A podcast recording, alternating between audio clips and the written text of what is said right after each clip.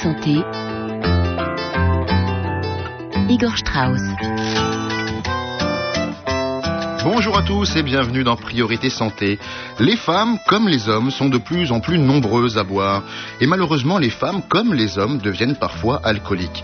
Mais si l'alcoolisme des hommes est enfin reconnu comme une maladie, celui des femmes est trop souvent considéré comme une tare ou un vice.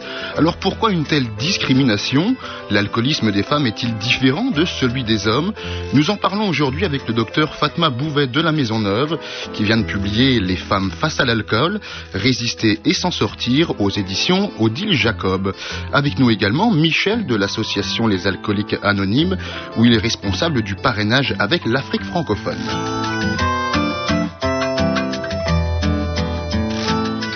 Dans la deuxième partie de cette émission, nous serons en ligne avec le docteur Denis Lamblin, pédiatre, qui nous parlera du syndrome d'alcoolisation fétale. Et évidemment, si vous souhaitez participer à cette émission, poser une question à nos invités, vous nous appelez au 33 1 56 40 18 22 ou vous nous écrivez à priorité.santé.rfi.fr. Bonjour à tous les deux. Bonjour. Alors, docteur Fatma Bouvet de la Maison Neuve, euh, l'alcoolisme des femmes est-il différent de celui des hommes? Alors euh, oui, il est différent dans sa manifestation euh, clinique. Euh, les femmes boivent souvent dans un contexte de tristesse, voire de dépression, et les facteurs déclenchants de cette maladie, car il faut dire que c'est une maladie, on en reviendra, on y reviendra peut-être tout à l'heure. Une maladie qui se soigne d'ailleurs. C'est une maladie qui peut être prise en charge. On n'en guérit pas. Michel l'expliquera mieux que moi tout à l'heure. On ne peut pas dire qu'on guérisse de la maladie alcoolique. Euh, mais oui, les femmes euh, manifestent euh, cette pathologie de façon différente. Et donc, je disais, dans un cadre plutôt dépressif, seule, le soir, à la maison. Et ce qu'elles disent, c'est qu'elles boivent pour décompresser, pour s'assommer, pour s'anesthésier, pour dormir. donc, c'est véritablement un anxiolytique majeur, un antidépresseur majeur qu'elles utilisent pour ressentir un pseudo euh, meilleur être, je dirais. Mais, mais pour les hommes, c'est la même chose, non? L'isolement, l'oubli, vouloir s'assommer? La, la, consommation des hommes est plus euh, en groupe euh, et commence généralement dans un contexte de convivialité, de entre copains, pendant les matchs de foot, avant, après. ce que vous posez comme question est une excellente question dans la mesure où le comportement des femmes commence également à changer et que les sorties entre copines euh, pour boire un coup et pour euh, décompresser également euh, sont de plus en plus fréquentes. Néanmoins, quand la maladie se déclare chez la femme, elle se déclare dans le contexte que je disais, décrivais tout à l'heure, c'est-à-dire plutôt solitaire et avec des éléments dépressifs et anxieux importants. Oui. Alors, dans votre livre, hein, Les femmes face à l'alcool, résister et s'en sortir, aux éditions Odile Jacob, vous parlez de cette discrimination, discrimination, je vais y arriver, vis-à-vis des femmes est-elle plus grande vis-à-vis des femmes alcooliques que des hommes? Véritablement, oui, on peut le dire. C'est la raison pour laquelle, d'ailleurs, elles mettent euh, entre 15 et 30 ans avant de, consulter pour les plus âgés euh, d'entre elles. Car une femme qui boit a cette image de femme qui est capable de se désinhiber, qui n'a plus le contrôle d'elle-même. Une femme qui n'a plus le contrôle d'elle-même euh, suscite un certain nombre de fantasmes, notamment sur le plan de sa sexualité. C'est une image qui est particulièrement repoussante pour les hommes. Et d'ailleurs, l'alcoolisation de la femme est souvent euh, euh, la raison d'une séparation du couple, mmh. parce que l'homme, euh, la famille, les enfants ont honte de leur mère. Alors, un, homme qui boit beaucoup, on, dit qu'il tient bien l'alcool, c'est plutôt positif. C'est un signe de virilité, voilà, socialement. Alors femme, pour une femme, c'est une tare, c'est dégradant. Absolument, c'est dégradant, alors que c'est une véritable maladie, et c'est vraiment le point sur lequel j'insiste dans le livre euh, et j'appelle les, personnes à changer leur opinion là-dessus, que ce soit les patientes elles-mêmes ou la famille, les proches, c'est une maladie. Il ne suffit pas de, euh, vouloir s'arrêter, d'avoir envie de, s'arrêter de boire et de rentrer dans, dans, le, dans le chemin de la socialisation dite normale pour pouvoir y arriver. C'est une maladie chronique, difficile, qu'il faut pouvoir accompagner, oui. Alors je vous propose d'écouter le témoignage d'Agnès des alcooliques anonymes.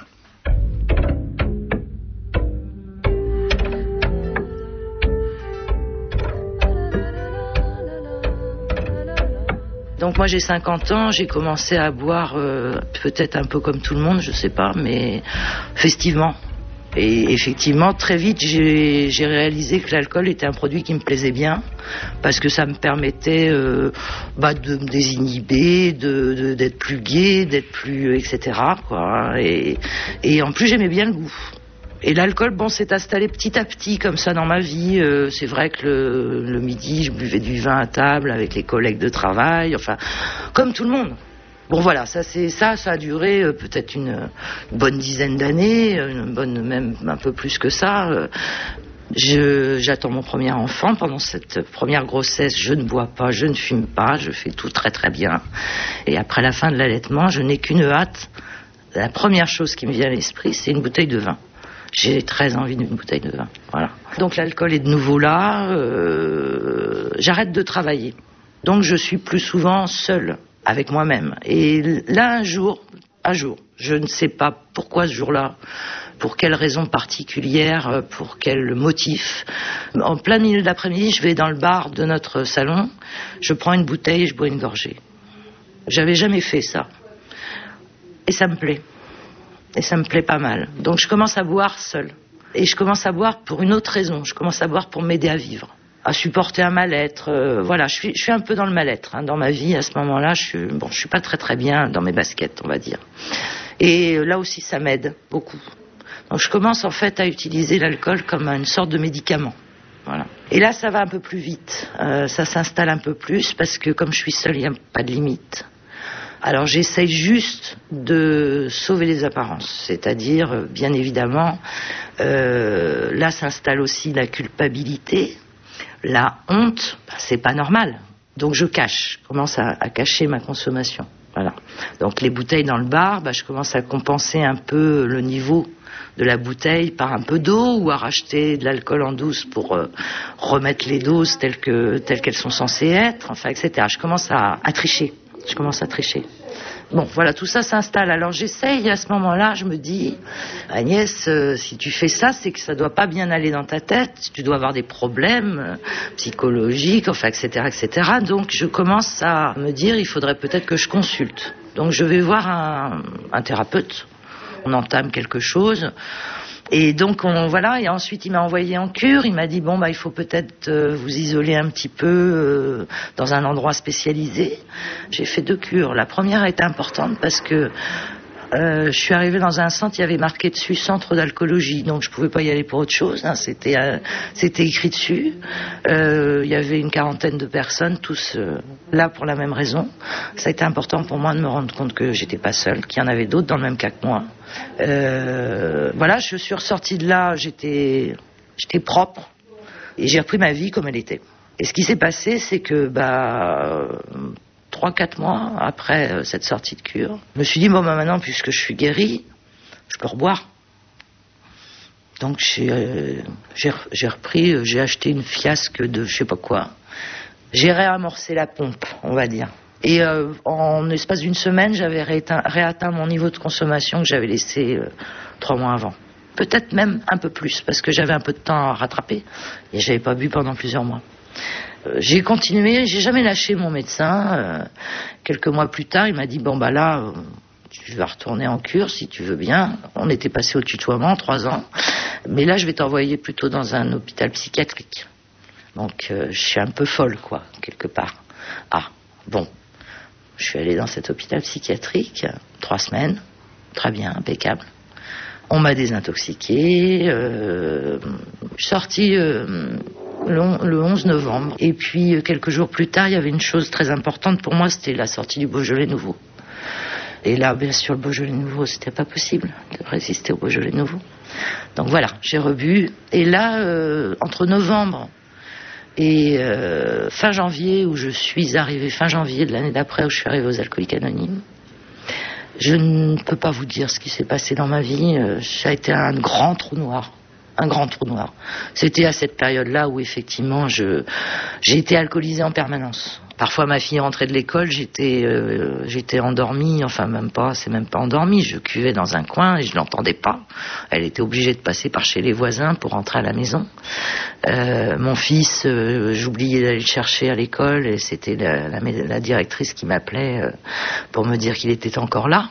C'était très dur d'arriver à l'école en marchant droit parce que à 6 heures du soir, euh, j'étais pas fraîche. Et un matin, je me suis dit ça veut pas continuer comme ça. J'ai appelé mon, bah, toujours ce même médecin. Je lui ai dit, écoute, euh, envoie-moi chez les fous. Et il m'a dit, m'a répondu, euh, bah non, j'ai pas tellement envie de t'envoyer là. Euh, mais par contre, est-ce que tu as été voir les alcooliques anonymes? Bon, je dis non. Pourquoi? Euh, Tu m'en as jamais parlé? Et il m'a dit non. Ça fait à peu près trois ans que je t'en parle, mais peut-être que tu n'avais pas forcément envie d'entendre. Donc voilà, essaye ça. Donc j'y suis allée, j'ai pas arrêté de boire tout de suite. Ça m'a pris deux, trois semaines. Et puis ça s'est mis à fonctionner. Un jour, euh, un jour, bah, j'ai pas bu. Un matin, euh, je me suis réveillée et j'ai oublié de boire pendant la journée. Donc euh, moi, j'ai fait un truc pendant un an, la première année d'abstinence. J'avais mis sur mon frigo un petit, un petit papier et tous les jours qui étaient passés sans boire d'alcool, je faisais une petite barre. Un peu comme les prisonniers, mais à l'envers. J'ai fait 365 bars.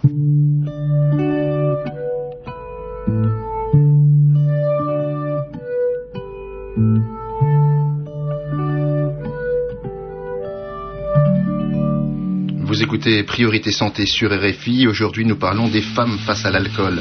Car si l'alcoolisme des femmes est reconnu comme une maladie, celui des femmes est souvent considéré comme une tare ou un vice. Alors pourquoi une telle discrimination? L'alcoolisme des femmes est-il différent de celui des hommes? Nous en parlons avec le docteur Fatma Bouvet de la Maison Neuve qui vient de publier Les femmes face à l'alcool, résister et s'en sortir aux éditions Odile Jacob et avec Michel de l'association des alcooliques anonymes.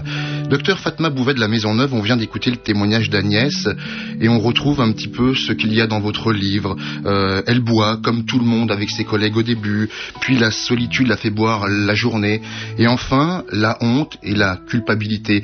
Agnès aurait pu être une, une de vos patientes absolument, finalement. Absolument, tout à fait. Je vois euh, tous les jours des patientes qui me décrivent le même parcours. Je trouve ce témoignage absolument bouleversant et également un, qui, qui, représente un véritable message d'espoir euh, pour les femmes qui sont aujourd'hui euh, qui galèrent, hein, je dirais. Euh, elles, euh, elles décrivent effectivement cette solitude qui, il ne faut surtout pas l'oublier, est une des complications principales de cette maladie. D'abord du fait de la honte, effectivement, du fait de de, cette, elles, sortent finalement du contexte social normal, donc souvent les, difficultés professionnelles, familiales, etc. les isolent, mais également ne faut pas l'oublier et c'est un élément important qui fait partie de ce que j'appelle dans, dans, le livre et de ce qu'on appelle en psychiatrie les comorbidités. Euh, L'alcool représente euh, dans un premier temps euh, un produit anxiolytique, mais il est lui-même dans un deuxième temps très anxiogène. Mmh. Et une des complications euh, de la consommation chronique d'alcool, c'est justement les troubles anxieux. Ça peut être les troubles anxieux généralisés, ça stress, peut être le stress effectivement, mais également la phobie sociale, qui est cette pathologie qui isole les femmes, qui isole les personnes. Et donc nous voyons à terme des femmes qui ne sortent quasiment quasiment plus de chez elle de peur d'avoir ces crises d'angoisse en sortant, en rencontrant les autres, etc. Et là, je ne parle pas de la dimension honte ou je parle d'une dimension véritablement pathologique. C'est une vraie pathologie, la phobie sociale, avec euh, ces éléments anxieux qui sont également euh, accessibles à un traitement, mais à condition que l'alcool euh, soit supprimé également. Hum, Michel, je crois que vous vouliez rebondir sur les propos d'Agnès. Oui, vous connaissez d'ailleurs. Hein. Oui, je connais Agnès. Et euh, donc je suis euh, alcoolique, euh, je suis abstinent euh, rétabli. Voilà. Je... Alors il faut préciser, chez les alcooliques anonymes, on dit alcoolique abstinent, c'est-à-dire qu'on se considère toujours comme alcoolique, alors que ça fait quoi 16 ans que vous n'avez pas touché une goutte d'alcool? Tout à fait, tout à fait. C'est pour ça que je dis que je suis euh, abstinent rétabli. Je me retrouve tout à fait dans, dans le témoignage d'Agnès parce qu'il y a pas mal de similitudes dans mon parcours Et c'est vrai que pour moi, il m'a été très difficile d'admettre que l'alcoolisme était une maladie. Pourtant, bien que j'étais soignant, euh, au fond de moi, je considérais cela comme une tare et comme un vice. Et euh, il m'a fallu euh, trois hospitalisations. La première, je l'ai faite pour faire plaisir à ma famille. La deuxième, je l'ai faite pour, euh, parce que mon employeur me demandait de me faire hospitaliser, mais à l'époque, je ne me considérais pas comme un alcoolique. Et à la troisième hospitalisation, je l'ai accepté, je dirais, parce que euh, je sentais que j'allais mourir, que j'en avais marre d'en avoir marre. Et là, je l'ai fait euh, pour me sauver, parce que je me disais, cette fois, où je serai rétabli, ou alors là, je n'aurai plus qu'à mourir. Et au bout du cinquième jour euh, d'hospitalisation, euh, je vois l'infirmier et je lui dis euh, Je viens de me rendre compte d'une chose, je suis alcoolique.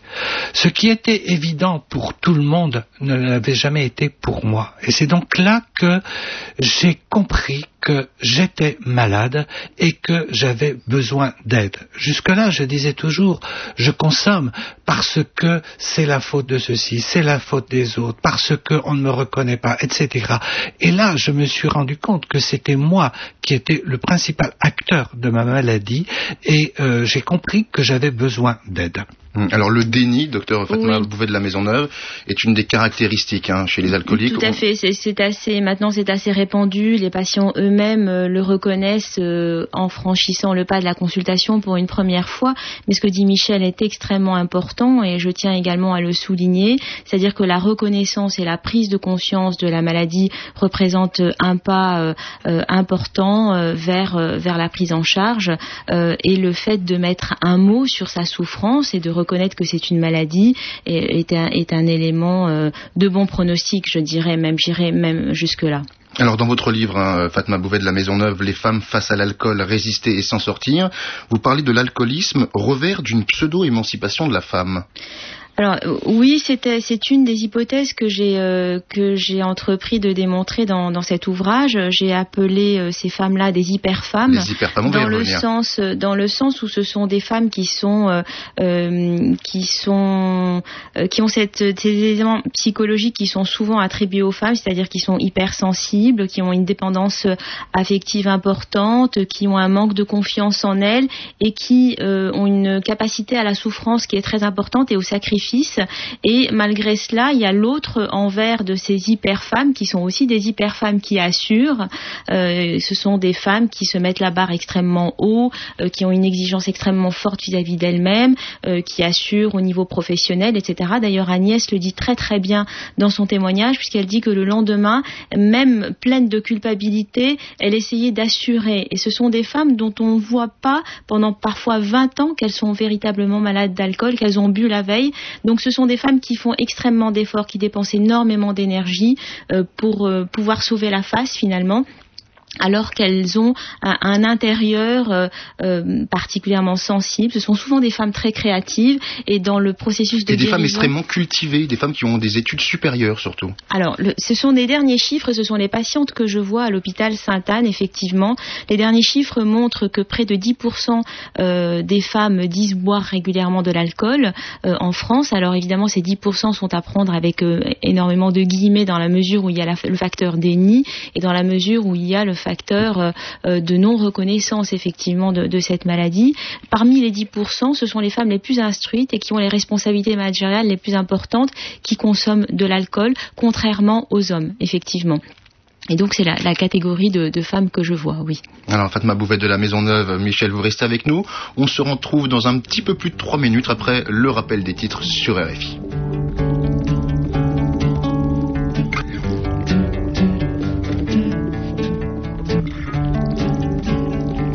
Vos questions par téléphone au 33 1 56 40 18 22 ou par courrier électronique à priorité.santé.rfi.fr.